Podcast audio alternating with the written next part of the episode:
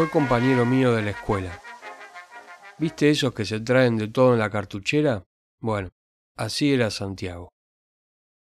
Tenía una cartuchera chiquita, pero que explotaba de todo lo que guardaba adentro. En general ese tipo de pibes son los que comúnmente conocemos como el traga. Santiago no era la excepción. Sentado siempre en la primera fila, cerca de la maestra, guardapolvo muy blanco, sin una arruga, zapatos lustrosos y la mirada siempre atenta, siempre lista, igual que la cartuchera. La diferencia de Santiago con muchos otros de su especie es que no era para nada amarrete. Si vos te olvidabas, por ejemplo, el compás o el transportador, él abría su cartuchera con una prolijidad litúrgica, como cuando el cura te da la hostia, como prestando un servicio sacro. Y no es que él se quedase sin el compás o sin el transportador. No, señor. Él siempre tenía el suyo, que por supuesto era más lindo que el que te prestaba. Si él usaba una Parker, te prestaba una 303.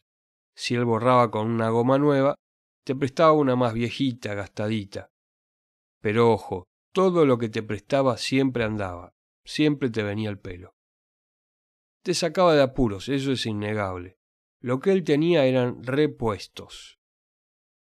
Me acuerdo que yo me imaginaba a la mamá diciéndole, llévate otra, no sea cosa que se te acabe la tinta, y seguro le encajaba una lapicera, un lápiz, un sacapunta, o una regla en esa cartuchera que no daba más de lo cargada que estaba.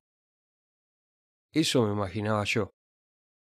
Aunque a veces me parecía que esa madre debía tener una obsesión bastante grave con que al hijo le faltara uno de sus útiles escolares.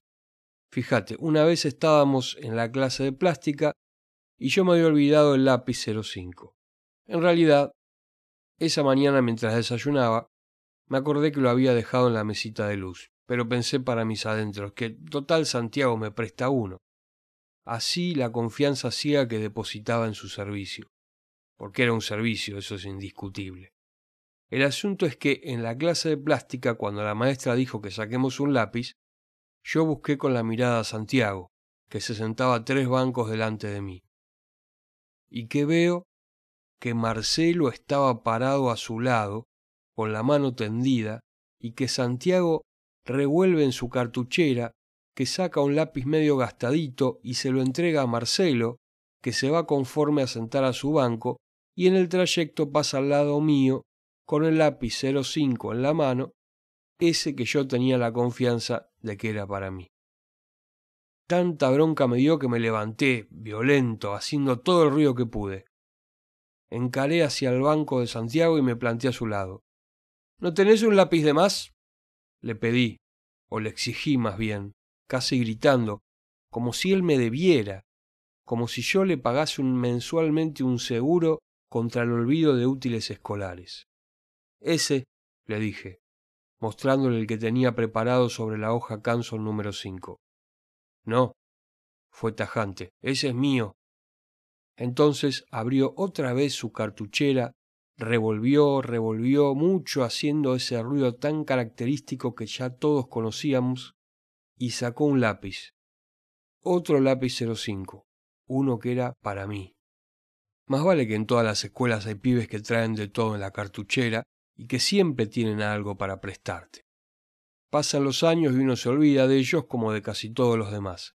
Pero de Santiago me acuerdo a menudo.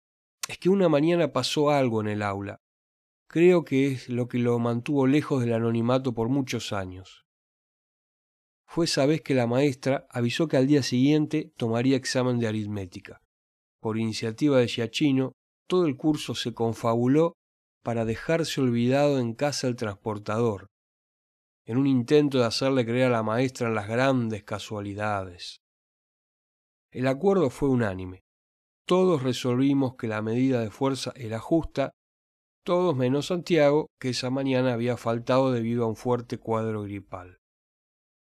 Al otro día la maestra cumplió con lo prometido y ordenó Saquen una hoja, fila uno, fila dos, fila uno, fila dos, fila uno, fila dos. Nosotros también cumplimos. Nunca en mi vida vi tanta cara de estúpido junta. La maestra, indignada, vociferó amenazas, conjuros y maldiciones. Luego, en lo íntimo, confesamos que la habíamos visto tan enojada que nos pegamos un julepe bárbaro. Pero al miedo le siguió el desconcierto, porque en uno de esos silencios desoladores que las maestras manejan con tanta astucia en medio de una reprimenda, sentimos el estornudo de Santiago, que dio la nota. Luego se sonó la nariz con fuerza, pero como un señorito. Con la misma discreción revolvió en su cartuchera, de la cual brotó un sonido a chapitas. Creo que lo que más me reventó fue la prolijidad con la que fue apilando los transportadores sobre el pupitre. A medida que los iba sacando se tomaba su tiempo para alinearlos uno sobre otro con la serenidad de un monje tibetano.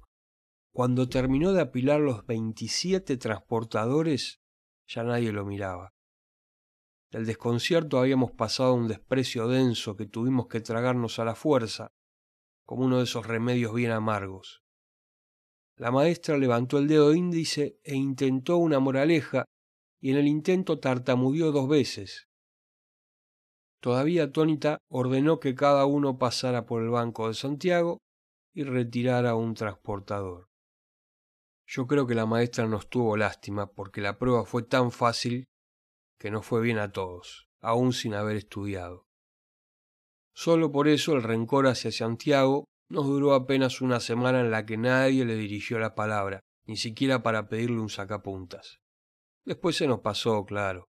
Ninguno de los veintisiete había aprendido a no olvidarse los útiles escolares y nuestra dependencia de Santiago duró hasta el último día de clases de séptimo grado. Después le perdimos el rastro.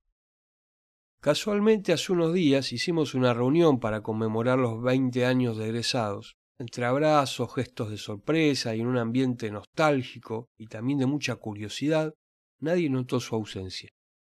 Recién nos acordamos de él cuando Giachino quiso destapar una botella de vino y faltó el sacacorchos. Medio en broma, medio en serio, reconocimos que nos había costado bastante aprender a vivir sin la cartuchera de nuestro compañero. Esa misma noche, después de la reunión, yo esperaba el 19 en la parada. El colectivo tardó media hora en llegar. Cuando vislumbré el cartel verde luminoso a unas tres cuadras saqué la billetera y me di cuenta que no llegaba con las monedas. Eran las tres de la madrugada en pleno barrio, pero igual, casi por inercia, me di vuelta en busca de ayuda. Te digo la verdad, al principio no lo reconocí. Apenas alcancé a hacerle un gesto desesperado con las pocas monedas que tenía en la mano, cuando metió la mano en un bolso de cuero, revolvió, sonó a lápices, a chapitas, y me alcanzó tres monedas de veinticinco centavos, las que me hacían falta para subirme al bondi que en ese momento pasó a los pedos por la parada. En medio de mis puteadas nos reconocimos. Santiago estaba cambiado, pero igual. Era el chico de doce años en su versión de hombre de treinta y dos. Le conté de la reunión, de la vida de cada uno de nuestros compañeros, es decir, de quién se había casado y divorciado, del que se había quedado completamente pelado, o de aquella que era bien fulera y veinte años después era la más linda de la clase. Sonrió apenas, casi por cortesía, mostró algo parecido a un cambio de ánimo cuando le mencioné que nos había faltado el sacacorchos y que nos habíamos acordado de su cartuchera. Se lamentó bajito, se agachó y revolvió el bolso una vez más. Otra vez el ruido a lápices, a chapitas. Entonces sacó un sacacorchos. Me lo quedé mirando desconcertado. Él solito se dio cuenta que la reunión ya había terminado y que su sacacorchos lucía poco práctico en la parada del 19 a la luz del alumbrado municipal.